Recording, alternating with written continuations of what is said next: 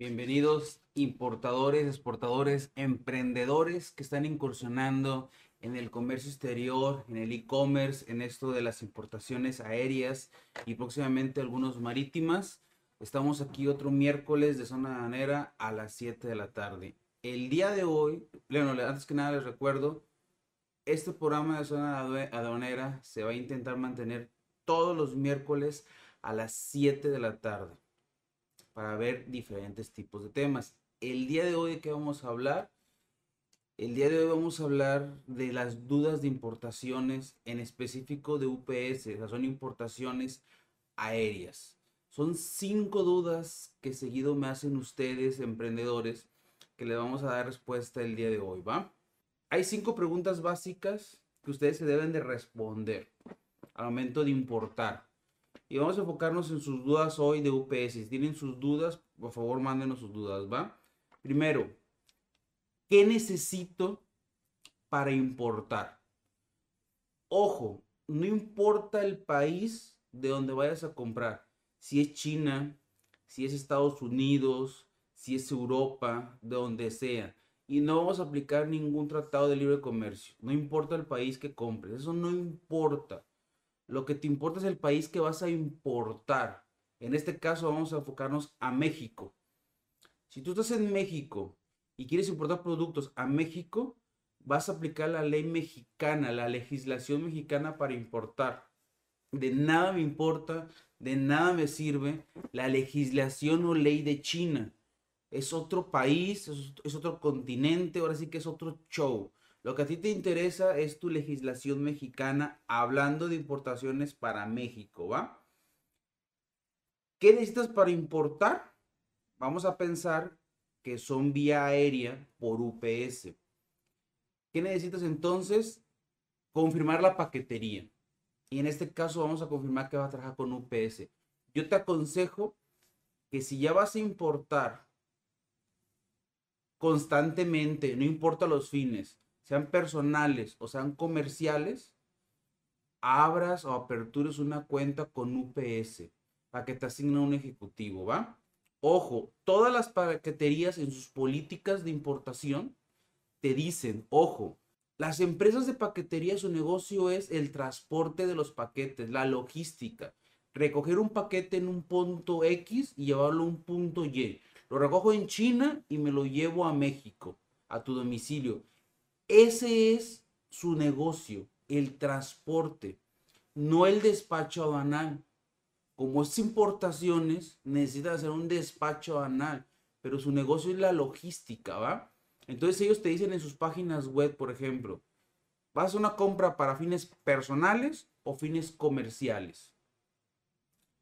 A ellos no le importa si son para fines personales o comerciales. Te dice, así, sea para fines comerciales o personales, es una importación y debes de cumplir con los requisitos. Ojo, hay franquicias, yo lo sé, no hemos llegado ahí. Hay ciertas franquicias. Todavía no, hemos llegado ahí, ¿va? Lo que quiero que sea tu objetivo ahorita es que sepas que la paquetería te dice, a mí no me importa si es compra personal o comercial es una importación internacional, compraste desde China y viene hacia México y debes de cumplir con los requisitos aduanales para su importación. Repito, no le importa la paquetería si es para fin personal o fin comercial. Así de simple. Ni le pienses, ni me digas. Es así. Esa es, esa es la teoría de la paquetería. Por eso les digo, están a criterio de la paquetería. Trabajas con UPS a criterio de UPS, ¿va? ¿Qué necesitas, ¿Qué necesitas para importarlo entonces? Contar con la fracción arancelaria. ¿Por qué contar con la fracción arancelaria? Porque la fracción arancelaria te va a decir cuánto vas a pagar de impuestos, qué permisos debes de cumplir, hablando de normas de etiquetado, normas de seguridad, COFEPRIS. Yo te recomiendo que no importa si van a ser fines personales o comerciales, son fines personales lo que vas a importar, pero va a ser constantes tus, tus importaciones, aunque sea para fines personales, date de alta del padrón de importadores. ¿Por qué? Porque en algún momento, en algún paquete, aunque tú compres constantemente, si la paquetería por criterio te dice, mándalo a, ¿cómo se dice?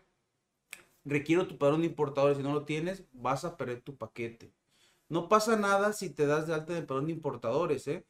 De hecho, ya todos estamos dados de altas en Hacienda. Tú nada más declaras en cero, no ocupas un contador. Si son fines, si son para fines personales, tú te declaras en Hacienda y siempre estás declarando en ceros, en ceros, en ceros, como persona física, en ceros, en ceros. Y cuando te escribes el plan de importadores, no te cuesta nada. Y simple. Ojo, me fijé algo en la semana, me fijé algo en la semana muy botana, que la paquetería los trata mal a ustedes como personas físicas.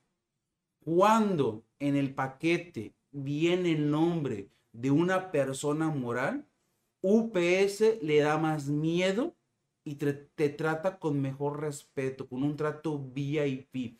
Y se los he dicho. ¿Qué, ¿Qué es mejor, Salvador? ¿Persona física o persona moral? Para mí, si ya vas a importar, no importa si es fines personales o comerciales, ya es una importación aduanal, debes de ser una persona moral. En su caso, si son fines personales y no van a comercializarlos, ese darse el padrón de importadores, pero ojo, los van a ver malas paqueterías. Si ya vas a importar mucho para, para fines personales, considera que te van a ver como un piojo. Y lo digo así para dejarlo claro, ¿eh? No es por ser grosero. Pero así es el criterio de las paqueterías. Es lo que noté esta semana, de hecho, que si eres persona física te tratan mal. Si eres persona moral, hasta te buscan, hasta te hablan, te respetan más. No lo había notado, la verdad, no les voy a, no les voy a mentir, no lo había notado, pero yo soy persona moral. Y hasta esa semana lo noté como persona moral te tienen más miedo, ¿va? Eh, otra cosa, no importa si eres persona, perdón, si tu importación, tu compra es personal o comercial, es bueno que desde ahorita, si va a hacer compra personal, pero van a ser compras constantes, aunque tú no vendas, me dices, Salvador, yo no vendo, pero compro seguido porque me gusta comprar en China artículos de promoción. Ay, perdón, se fue la voz. Se fue la voz, perdón. Me gusta comprar artículos de China con promoción y compro un paquete a la semana. ¿Por qué? Porque me gusta. Soy vicioso de las compras. Yo te aconsejo que de una vez ya también tengas contacto con un agente aduanal externo y ya vayas negociando el costo de tus importaciones. ¿Por qué?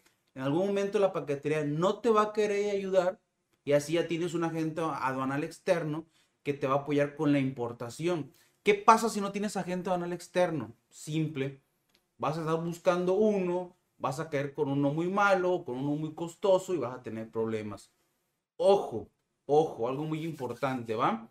Eh, ya si es para fines comerciales, que les voy a ser sincero, la mayoría de gente que hay en mi canal lo usa para fines comerciales. Lo vende en Facebook, lo vende en Instagram, lo vende vía WhatsApp, lo venden en tiendas de e-commerce como Mercado Libre, eh, Amazon, Shopify, etcétera, etcétera. Pero la mayoría es para fines comerciales. La mayoría. Aunque luego dicen que no, pero la mayoría es para fines comerciales. Los que dicen que no es para fines comerciales son muy pocos, pero muy recurrentes también en comprar. Dices, yo no lo vendo, pero si soy recurrente. Entonces, vuelvo a lo mismo. La paquetería te dice, a mí no me importa si eres persona si es una compra personal o comercial. Es una importación y te sujetas al procedimiento de una importación. Debes de contar con la fracción arancelaria para ver qué permisos debes de cumplir, tener el padrón de importadores y si no puedo yo como paquetería, vete con un agente banal. Entonces, eso considérenlos porque está en las políticas de la paquetería, ¿va? Pregunta número dos que me hacen mucho. Me dicen, ¿cuál es el valor en dólares para no pagar impuestos, me dicen, ¿va? En este caso no vamos a ir al pizarrón. Esto ya hay un video en zona aduanera donde les expliqué, pero en este caso, simple. Vía postal, aquí hay un criterio muy botana. La ley te dice que vía postal, vía Correos de México, menos de 50 dólares tú no deberías de pagar impuestos. Ojo, menos de 50 dólares, tú no deberías de pagar impuestos con Correos de México. Pero también te dicen ellos que estás a criterio de ellos. Y su criterio es, en la página de ellos mismos te dicen, si el valor es inferior a 50 dólares, pero la cantidad de piezas en productos yo considero como paquetería que no es una compra personal, digamos, que es para fines comerciales, te sujetas al pago de impuestos y al cumplimiento de los permisos. ¿Por qué? Por criterio de la paquetería. Por eso a veces traen paquetes de 100, 200 dólares con 10 piezas y se los entregan en su casa. Por ejemplo, las compras en, en Chin o Chain, no sé cómo lo pronuncian ustedes, yo lo pronuncio Chain, pero me dicen que, lo, que se pronuncia Chin, así que no estoy seguro cómo se pronuncia.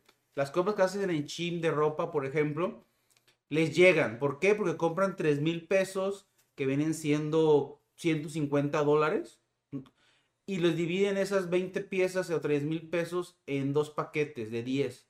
Por eso les llegan, los productos, porque la paquetería considera que es un valor inferior a 50 dólares, que son 10 piezas, que no son para fines comerciales y te lo entregan.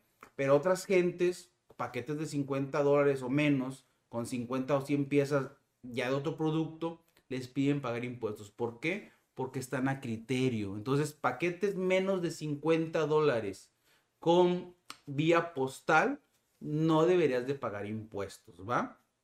Eh, con mensajerías y paqueterías es igual. Paquetes menos de 50 dólares, no deberías de pagar impuestos y no deberías de tener ningún problema. En este caso, UPS con UPS puedes importar paquetes de menos de 50 dólares y no pagas impuestos y te llega el producto a tu casa. Ojo, otra vez, estás a criterio de UPS. Si UPS dice que por valor, si estás exento, pero por cantidades ya no estás exento, pelas y tendrías que pagar impuestos, cumplir permisos. Si te pide estar dado alta en el perdón de importadores, debes estar dado alta en el perdón de importadores. Pero si tú siguieses mi consejo del punto 1 anterior que vimos ahorita, no, no tendrías problema porque es una compra personal y estás dado de alta en el parón de importadores porque ya estás haciendo una importación, ¿va? Hablando del TMEC, son paquetes menos de 117 dólares que son compras de Estados Unidos o Canadá, que no vamos a meter mucho en eso, porque la mayoría compra de China, hay que ser honestos. No digo que no compre de Estados Unidos, pero la mayoría compramos de China, ¿va? Eh, Mensajerías o paqueterías como UPS es el caso, ojo, menos de mil dólares ya pagas impuestos, pero pagas una tasa global, perdóname, pagas una tasa global del 19%. Y a criterio de ellos, cumples, te, te van a exigir el cumplimiento de las normas o no. ¿De qué depende? De lo mismo.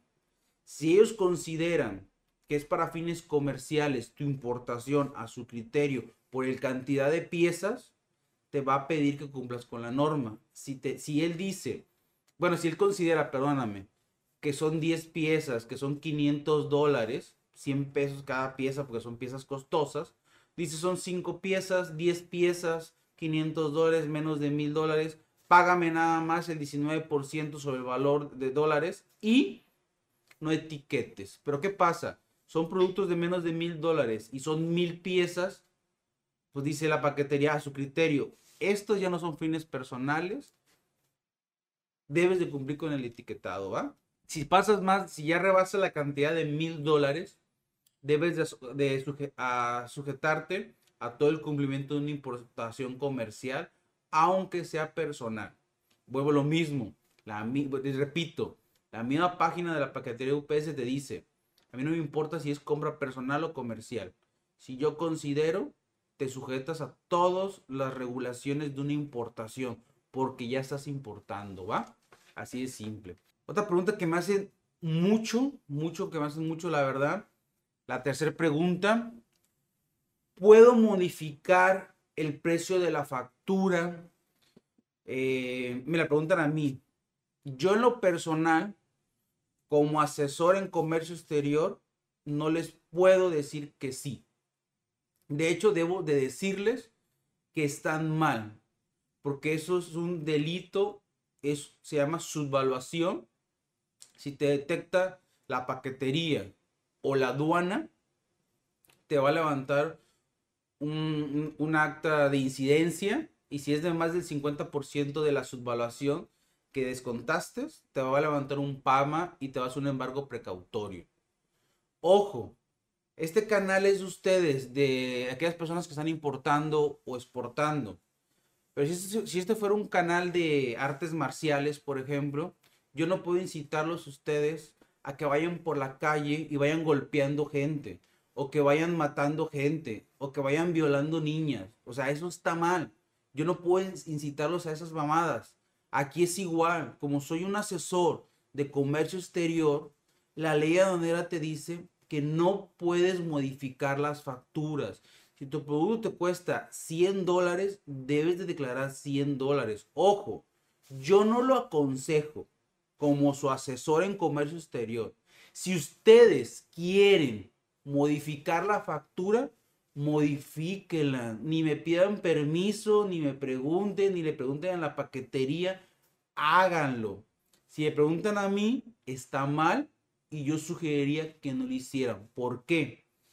Porque las aduanas y las paqueterías ya tienen un match. ¿Con qué? Con el extranjero. Simplemente tu proveedor le vende a Salvador. Yo, Salvador, como hago todo bien, digo que el producto me costó 100 dólares. Pero tú, Pedrito Pérez o Pedrito Estrada, dice Pedrito Estrada, yo voy a importar este mismo producto de China, del mismo proveedor, pero yo no voy a poner que me costó 100 dólares, voy a poner que me costó 10 dólares, le bajaste el 90% del valor. Y tú dices, no creo que me detecte la aduana ni la paquetería. El problema que los paquetes deben de viajar, también UPS en su página web te dice ¿Qué paquetes están obligados internacionalmente a viajar con una factura al momento de embarcarse? Tu proveedor tiene la obligación de poner una factura. Mi problema es que ellos tienen una base de datos. Dices tú, pues sí, Salvador, mi factura decía 10 dólares. Sí, pero yo importé ese producto durante el año, durante los últimos tres meses, y yo lo importé al valor real de 100 dólares. Cuando ven que es el mismo proveedor, el de Salvador García y el de Pedro Estrada, pero ven que Salvador cuesta 100 dólares y el tuyo cuesta 10, que es el mismo país de origen, mismo proveedor, mismo producto, misma cantidad de piezas o similares, y tu valor de piezas son 10 dólares y el mío 100, me dices, ¿cómo me detectaron, Salvador? Ya en este año 2020, el uso de las tecnologías en las aduanas está muy avanzado. Antes, todavía te puedo decir en el 2010, 2015, 2010, todo esto era imposible de, hacer más. Pero ahorita en el 2020, si tú me dices, ¿puedo modificar el precio de las facturas? Ojo, como su asesor en comercio exterior, yo no lo recomiendo. ¿Por qué? Porque es una incidencia, es una multa y si subvalúas más del 50% es un PAMA. Es embargo precautorio y no vas a querer tener problemas, ¿va? Así que yo no lo sugiero. Si ustedes lo están haciendo y les está saliendo, qué chingón, los felicito pero yo no puedo incitarlos a modificar valores. ¿Se puede? Sí. ¿Se debe? No. No se debería de modificar los, valores de la factura. Pero si quieren hacerlo, adelante. Y ahí está mi explicación, ¿va? Otra pregunta mucho que, una, otra pregunta que me hace frecuentemente es ¿cómo consigo la fracción arancelaria? La fracción arancelaria se consigue de la ley del impuesto general de importación exportación y aquellos estudiantes o licenciados en comercio exterior o carreras afines saben de qué ley hablo. Es la ley del impuesto general de importación exportación. Es como la ley federal del trabajo, que te dice que regula el trabajo de, particulares y de gobierno. O es como la constitución política mexicana, que es la carta magna, la principal en, en México. Pues esa es una ley que es una ley del impuesto general de importación-exportación. Tiene dos artículos nada más, el primero y el segundo. En el primero viene la tarifa del impuesto general de importación-exportación, que son 22 eh, secciones, 98 capítulos, un chingo de partidas, un chingo de subpartidas y un chingo de fracciones arancelarias. Que no me, la verdad no sé cuántas traiga, no recuerdo. Y esas fracciones arancelarias te dicen qué impuesto vas a pagar y qué permisos o restricciones tiene la mercancía. ¿Cómo la consigues? En teoría, tu agente aduanal que te va a ayudar con tu importación es el que te debe de confirmar qué fracción arancelaria es la que ocupas para el despacho. Dices tú, Salvador, yo no tengo agente aduanal. De hecho, no me pelan. Porque muchos de ustedes en algunas entrevistas que ya hemos subido al canal me dicen, Salvador, tú eres el único que me ha contestado mis correos, mis mensajes y me has dado la oportunidad de una asesoría. Le digo, pues para eso está mi canal, para ustedes, ¿va? Me dice, los agentes aduanales no nos pelan, Salvador. Ok, no te preocupes. Yo entiendo esa parte. Si tu, si tu importación es pequeña o son compras personales, ningún agente aduanal te va a pelar. Si está bien o está mal, no tengo ni pinche idea. Cada quien, ¿va? Si un agente aduanal no te pela, quiere decir que vas vas a importar con paqueterías. Las paqueterías en teoría te deberían de apoyar con la fracción arancelaria, pero no tienen la infraestructura porque ellos son logísticos. Su infraestructura es de transporte, no de asesoría, digamos. Entonces es, muy probable que ellos no te den la fracción arancelaria tampoco. Y te la van a dar solo cuando la mercancía ya llegó a México, al aeropuerto, y te pidan permisos. Ya en ese momento, como, ¿para qué chingados? No, no tiene caso. Entonces, ¿quién te puede dar la fracción arancelaria? Te la puede dar tu fabricante, tu proveedor en China. Porque él usa la fracción arancelaria al mínimo a nivel partida, que son cuatro dígitos, o tal vez hasta su partida, que son seis dígitos, te va a pasar la fracción arancelaria. Y esa te puede ayudar mucho a saber qué restricciones o qué permisos puede tener tu producto. Es un, ella es una ayuda. Yo no recomiendo, mm, yo no recomiendo que vayan con asesores a que les dé la fracción arancelaria. Por ejemplo, conmigo vienen muchos de ustedes y me dicen, oye Salvador, ¿tienes el servicio de, fracción arancelaria? Le digo, sí, pero no te conviene. ¿Por qué no te conviene? Porque si yo te doy la fracción 90-15 y la paquetería dice que es 85-16, estás a criterio de la paquetería. Mi criterio de clasificación arancelaria no va a servir. Entonces, ¿de qué sirve que te cobre si no te voy a poder apoyar? Entonces no tiene caso que vayas con un asesor en este caso. Eh, en este caso, por ejemplo, si la paquetería no te quiere despachar, la paquetería te manda con un agente aduanal externo. Ojo, algo muy importante aquí. Cuando te mandan con agente aduanal externo, es más difícil la importación que con paquetería. Porque no sé por qué piensan ustedes, porque la paquetería luego les sale bien bonito. Y te dice, no te preocupes, si no puedes hacerlo conmigo, con UPS, vete con la gente aduanal externo. Él te va a ayudar. Sí, te vamos a ayudar, pero te vamos a cobrar y son más requisitos. No es más fácil. Una importación por paquetería como UPS es más fácil de hacer que con un agente aduanal externo. Que les quede más claro. Es más fácil, más barata. Así de simple. Si es más rápido la agente aduanal, tiene un mejor servicio, pero ¿qué? Son más requisitos. Y si no sabes cumplir requisitos, porque mucha gente, muchos de ustedes ya me dicen, güey, si la paquetería ya me pide un chingo de cosas y me dices que la gente aduanal me va a pedir más, sí, lamentablemente sí. Con paquetería es más fácil importar que con el agente aduanal, ¿va? Entonces la fracción arancelaria, ¿dónde la consigues? Pídesela a tu exportador o vendedor o fabricante en origen que te la dé. Dile que la necesitas. Eh, puedes consultarla en la TIGI o ya con esa fracción arancelaria puedes, este, a lo mejor decirle a la paquetería, oye, tengo este, tengo esta, tengo este producto, tengo esta fracción, ¿me confirmas? A lo mejor así te puedo hacer caso. O ya puedes ir a lo mejor con un asesor a que te dé la fracción arancelaria, pero le dices, oye, tengo esta fracción arancelaria, ¿cuánto me cobras? Y ya vas viendo que al final, vuelvo lo mismo, el arte de la clasificación arancelaria es de criterios. Si la fracción arancelaria que está usando tu proveedor para exportar, la paquetería o tu agente aduanal no tiene el mismo criterio de clasificación, no la van a usar y van a usar otros. Está el derecho comparado, por ejemplo. Y yo he visto productos que importamos en México en una fracción en Colombia, en Venezuela, en otros países, usan otra fracción para importarla. Ni siquiera es el mismo capítulo, son capítulos diferentes. ¿cómo es posible que yo importe un producto del capítulo 85 y ellos lo mandan al 84, o lo mandan al 90, o lo mandan al 91? El mismo producto te lo mandan a otros capítulos. ¿Por qué? Porque es criterio de clasificación. Si tú no eres del argot aduanero, esto que acabo de decir posiblemente me, vas a decir, ¿no te explicaste, Salvador? Eh, ¿Cantinfleaste? Es difícil el tema de clasificación arancelaria, la verdad. Solo los que están aquí del canal de comercio exterior, que estudiaron comercio exterior, me pueden seguir un poquito en el tema, lamentablemente. Y algunos de ellos ni eso. Porque el, el tema de clasificación arancelaria es muy complejo, ¿va?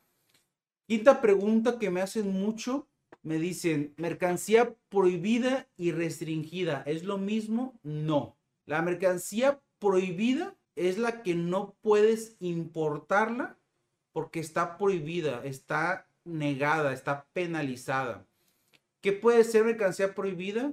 Órganos humanos, por ejemplo, eh, animales o pieles de animales exóticos, eh, tortuga, no sé, etcétera, etcétera, el cannabis, por ejemplo, está prohibido. Lo que es la marihuana o cannabis está prohibido. Los vapor, los cigarros electrónicos, se me fue la palabra, los cigarros electrónicos están prohibidos, por ejemplo.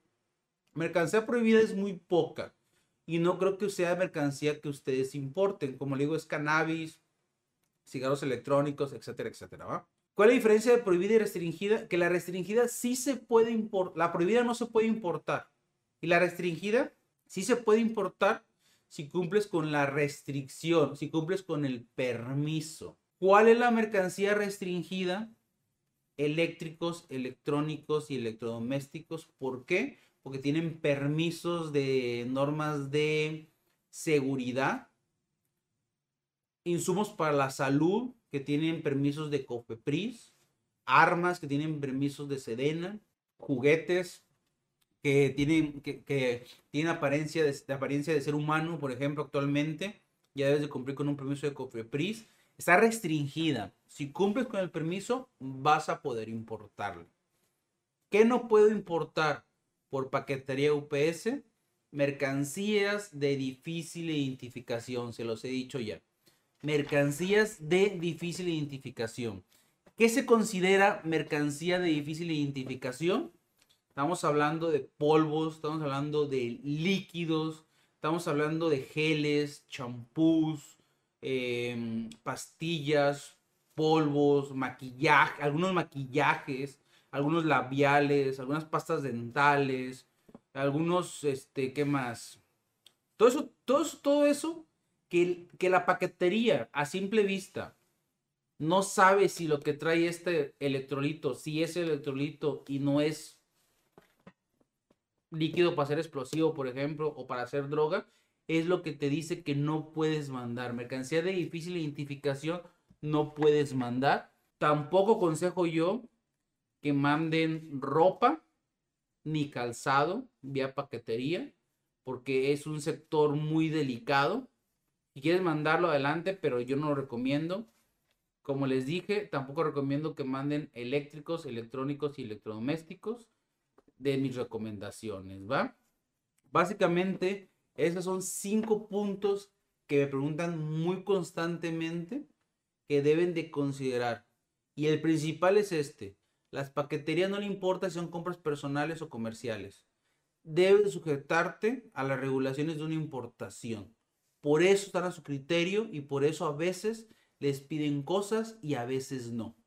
Si tú ya vas a importar con fines comerciales, hay que tener la fracción arancelaria, hay que estar inscrito en el padrón de importadores, ya tienes que tener un agente aduanal externo en caso de que la paquetería no quiera apoyarte y debes de cumplir con el pago de impuestos con el valor real y normas de etiquetado.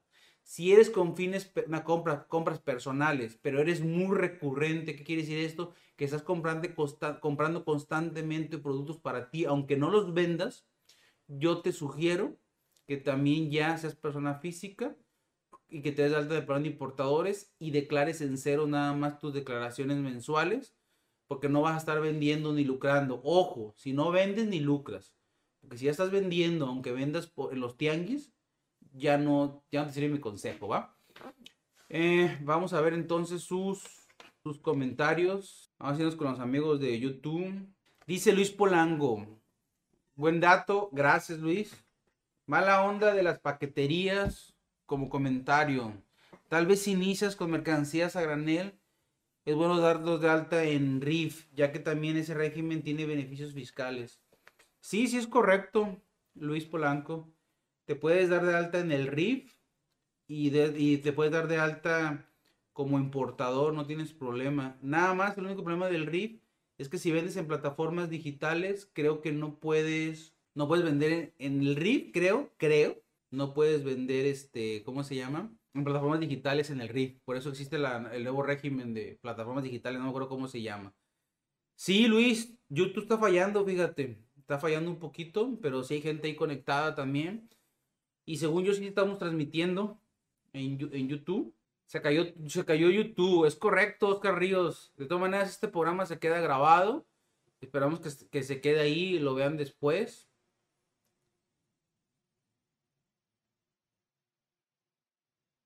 Saludos a David Ayala de YouTube, a Jorge Rey de YouTube, a Technology.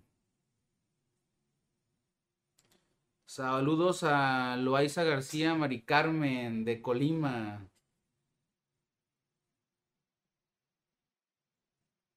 A chingado. A Technology, saludos. En un video de NOMS decías que la paquetería me lo puede proporcionar. Híjole, no sé de qué te refieras, Technology, la verdad. No entendí, tu, pregunta, no te voy a mentir. Sería todo por hoy, amigos. La próxima semana me han estado hablando también mucho. Ya hicimos un programa la semana. Déjenme ver si. La semana pasada. Les recuerdo que tenemos lo que es en el canal de YouTube tenemos aquí las próximas emisiones en directo. Ya estaba programado el, en vivo de hoy. Siempre que hay un, un, Vamos a intentar todos los miércoles hacer programa en vivo. Siempre que vean ahí el próximo emisión en directo, es que va a haber. En caso de que no esté una emisión, posiblemente es que no lo haga. Voy, voy a intentar evitar que pase eso. Voy a intentar siempre estar aquí con ustedes todos los miércoles para sus dudas. Pero vean aquí, el próxima semana voy a hablar de nuevo de la norma 50, pero les voy a dar unos ejemplos. Es la norma que más me han, me han estado preguntando en estas fechas. Recuerden que en YouTube, en las listas de reproducciones, si se van a zona aduanera, aquí está el video. De hecho, aquí, bueno, no puedo resaltarlo, perdón. Pero ese tercer video, ah, no si se resalta, cómo no, aquí está resaltado. En este video habla del etiquetado de la norma 50, productos generales. Véanlo, véanlo. Eh, y abajo también tenemos otro, este, dudas de importación, etiquetado de e-commerce. Véanlo, ahí pongo ejemplos de todas las normas, de la 04, de la 15, de la 20, 24 y 50. Pero la próxima semana me voy a enfocar específicamente al etiquetado de la norma 050 y voy a intentar tener varias etiquetas ya hechas de varios productos para que ustedes se den una idea. La etiqueta también es otro tema complicado. Te debe ayudar tu agente banal, pero como usted no tiene un agente banal, te debe ayudar un asesor o una, o una unidad de verificación acreditada hacerte la norma de etiquetado. ¿Cuánto cobren? No, no estoy muy seguro, la verdad. Pero este, voy a intentar hacerles eso. Ojo, la etiqueta es un chaleco a la medida. Cada producto, cada producto lleva una etiqueta, aunque es la misma norma 050, lleva los mismos campos, pero cada producto puede tener un campo de más un campo de menos dependiendo de cómo esté hecho el producto. Yo solo les voy a dar ejemplos la próxima semana. Voy a, intentar tener varios ejemplos ya de etiquetas con el producto para darles una idea. En la semana, mándenme, mándenme ejemplos de productos para yo intentar hacer la etiqueta y la próxima semana tenerles varios ejemplos de la norma 50, ¿va? Luis Polanco, claro que sí. La próxima semana vamos a tener ese este lente de seguridad. De todas maneras, mándame, Luis, todo lo que cualquier producto, mándeme, mándeme productos y tengo de este miércoles al otro miércoles para hacer las etiquetas y presentárselas en el programa, la etiqueta y qué campos debe de llevar para apoyarlos ustedes, ¿va? Me dice Luis Polanco en Facebook, en tu experiencia, los de HL son más buena onda porque sí me apoyaron con servicio de transporte y de liberación, pero están bien caros los servicios por kilo o dimensión. Sí, cierto, de HL es más caro para mi gusto que UPS. Ojo, cada quien habla como le fue en la fiesta con la, con, de los proveedores. A mí me ha ido muy bien con UPS, a pesar de que mi último paquete me tardaron 21 días en dármelo yo entiendo que no soy el único que tiene un chingo de paquetes que cambió la no, que no cambió la norma, perdón, que ya no hubo excepción de normas y que están vueltos locos todas las paqueterías. Yo al final me quedo con UPS primero y segundo lugar de HL. ¿Por qué? Porque UPS es un poquito más barato. Por eso, para mi punto de vista. Ahí andan en costos. Pero mi UPS es un poquito más barato. Tiene financiamiento, ¿eh? Yo abrí mi cuenta con ellos, importo ellos pagan impuestos, ellos pagan mi pedimento, pagan los impuestos y no me han cobrado. Ese paquete llegó el 26 de octubre, estamos a 11 de noviembre y es hora que no les he pagado los impuestos ni los honorarios por esa importación. ¿Por qué? Porque me dieron crédito. Es lo que yo veo chingón de UPS. Creo que DHL no tiene ese servicio, ¿va? Creo. David Ayala dice, hola Salvador, en caso de que mi producto requiera una certificación, Tú puedes hacerme la cotización, se trata de scooter eléctricos. Ah, chingado. Sí, David, mándame un correo. Podemos apoyarte. Ahí, en el caso de normas de certificación, les he dicho que se vayan directamente con las OC, que son los organismos de certificación. Ellos son los que te van a hacer la, la ¿cómo se llama? Se me fue YouTube, perdón, se me fue Facebook, creo. Pero bueno, este, ellos son los que te cotizan o te hacen las normas de certificación que tú pides pero nosotros también ofrecemos ese servicio con mucho gusto. Mándame un correo a sg.salvadorgarcia.com.mx y con mucho gusto te apoyamos sin compromiso a cotizarte. No necesariamente, no necesariamente, perdón, si no te convence nuestro costo, nos debes de contratar. Al menos tienes un parámetro para comparar, ¿va? Y en este caso, norma de certificación para el scooter debe andar en unos 20, más o menos. Pero mándame la información y lo revisamos, ¿va? Dice, caen en la 024. La 024, David Ayala, es una norma de etiquetado, no de certificación. Abusado ahí. Pero mándame el producto. Le, doy la fracción arancelaria, determinamos si requiere o no, y ya vemos qué pasa, ¿va? Con mucho gusto. Mándame un correo. Tu papá, ha chingado. Qué raro nombre tienes, pero bueno. A, a tu papá dice, hola Salvador, saludos para importar imitación de piel o cuero en accesorios como bolsas, carteras, fundas, solo piden la norma 020. Es correcto. Para importar bolsas de piel o cuero, imitación, solo pide la norma 020. ¿Va? Es correcto. Y básicamente la norma 020, mi buen, mi buen, mi buen papá. Vamos a irnos a la presentación. 020. Básicamente, mi buen papá, de ese que me estás diciendo, debe ir en español, debe ir el nombre del importador, debe ir el país de origen, la definición genérica o específica del material y el acabado.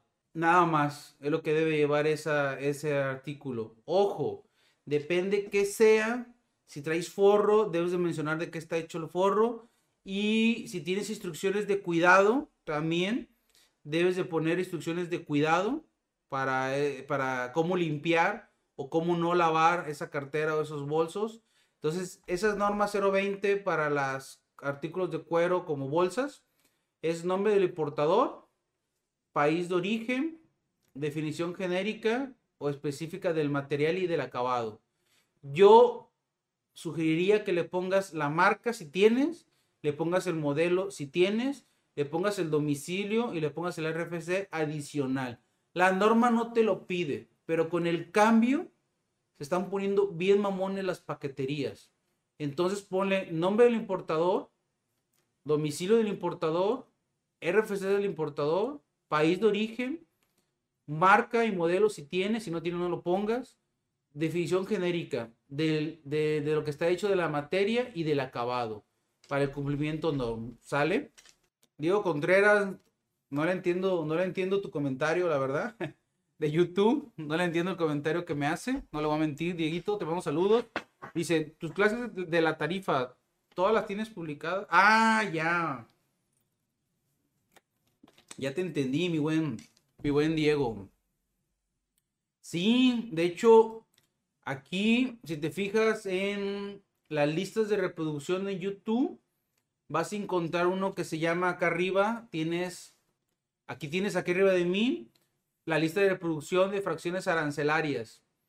Si te metes a fracciones arancelarias, aquí ya tienes todas las que hemos hecho. Vamos a seguir subiendo, nada más que voy a cambiar el esquema.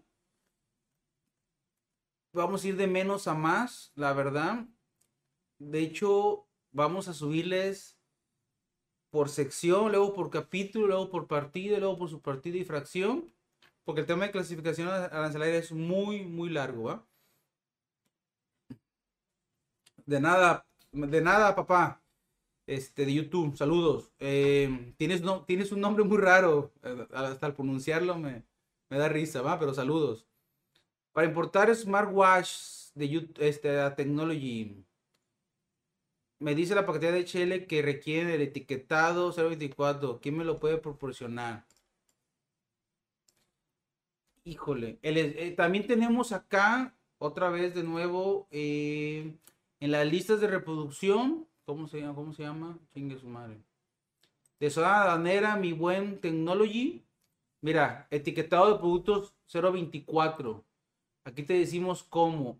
Básicamente, para la 024, para la 024 de los smartwatch, debe de llevar para Technology DB, para los smart, para las smartwatch, perdón, debe llegar, debe llevar mínimo el nombre del producto, domicilio, nombre y domicilio del importador, su RFC le pondría yo, país de origen, características eléctricas nominales, todo en español.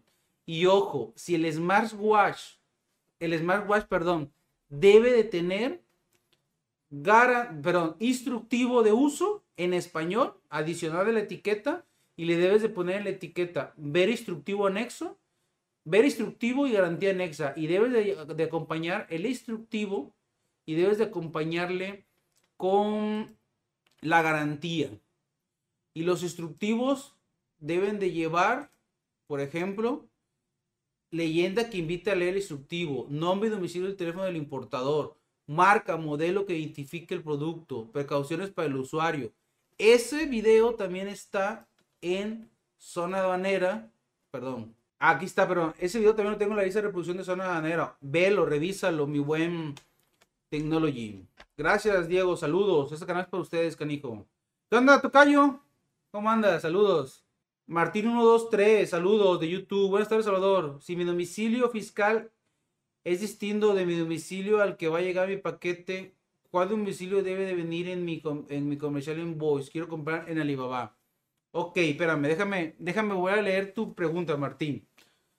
Si, Si mi domicilio fiscal es distinto al domicilio al que va a llegar mi paquete, ok. El domicilio que debe venir en tu factura comercial o invoice debe ser el domicilio fiscal. Y el domicilio del envío del paquete debe ser el domicilio donde te lo van a entregar. Vuelvo a decirte. El domicilio fiscal es el que debe de ir en la factura.